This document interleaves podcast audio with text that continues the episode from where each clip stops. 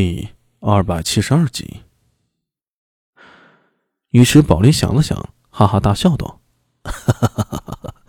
阿米啊，这话说得好，话粗理不粗，有见地。”两人一边说着话，一边把行李搬进了院子里。天色将晚，柳娘子看来已经不急生火做饭了，干脆带着聂苏出门，打算去买点吃食回来。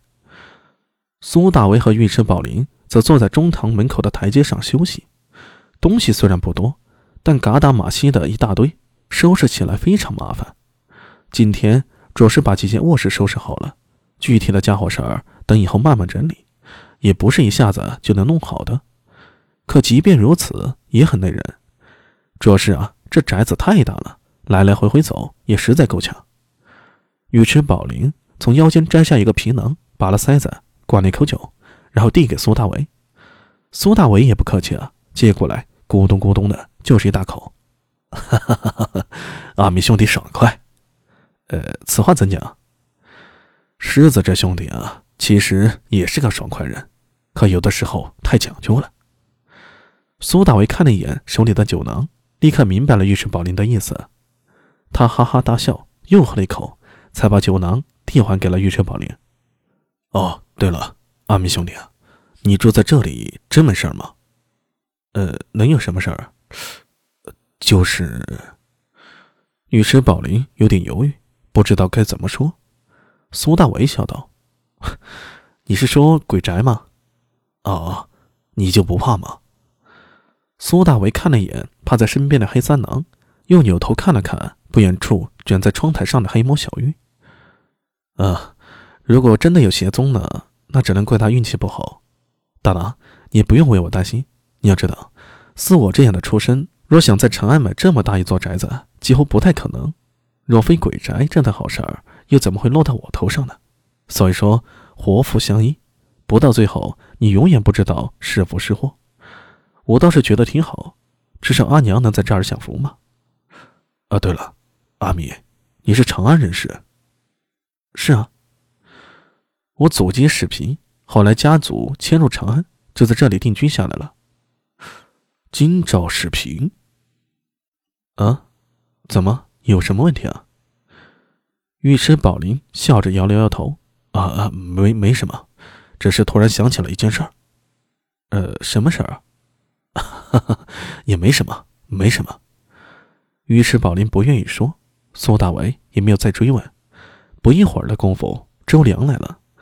他看上去有点不太高兴，不过进门见到还有外人，也就没有说什么。得知尉迟宝林的身份，周良吃惊不小。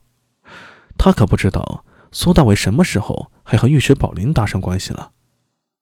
哎，二哥，怎么看上去不高兴啊？他虽然没说，但苏大为还是看出来了。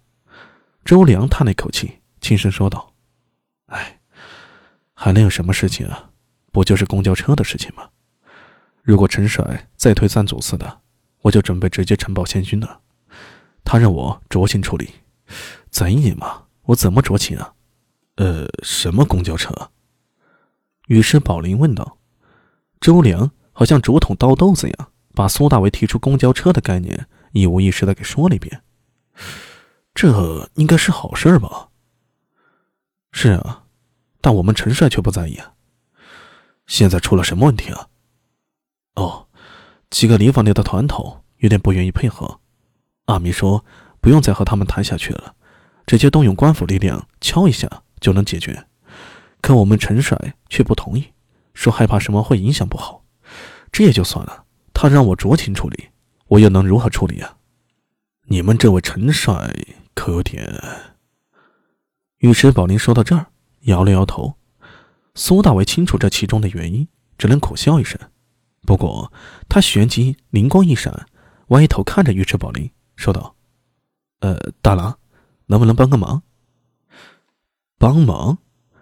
尉迟宝林一愣，但立刻反应过来了，他笑道：“哈哈，些许小事而已，什么时候动手？阿米通知我一声就好。”周良说道：“呃，阿米，你什么意思啊？”苏大为说道：“既然十一叔不愿敲打。”那咱们就找别人敲打，看十一叔最后怎么说。话都说到这个地步了，周良哪里还不明白苏大伟的意思？他连连点头，说道：“如此甚好，总要让那些家伙知道，我周某人也不是那么好欺负的。”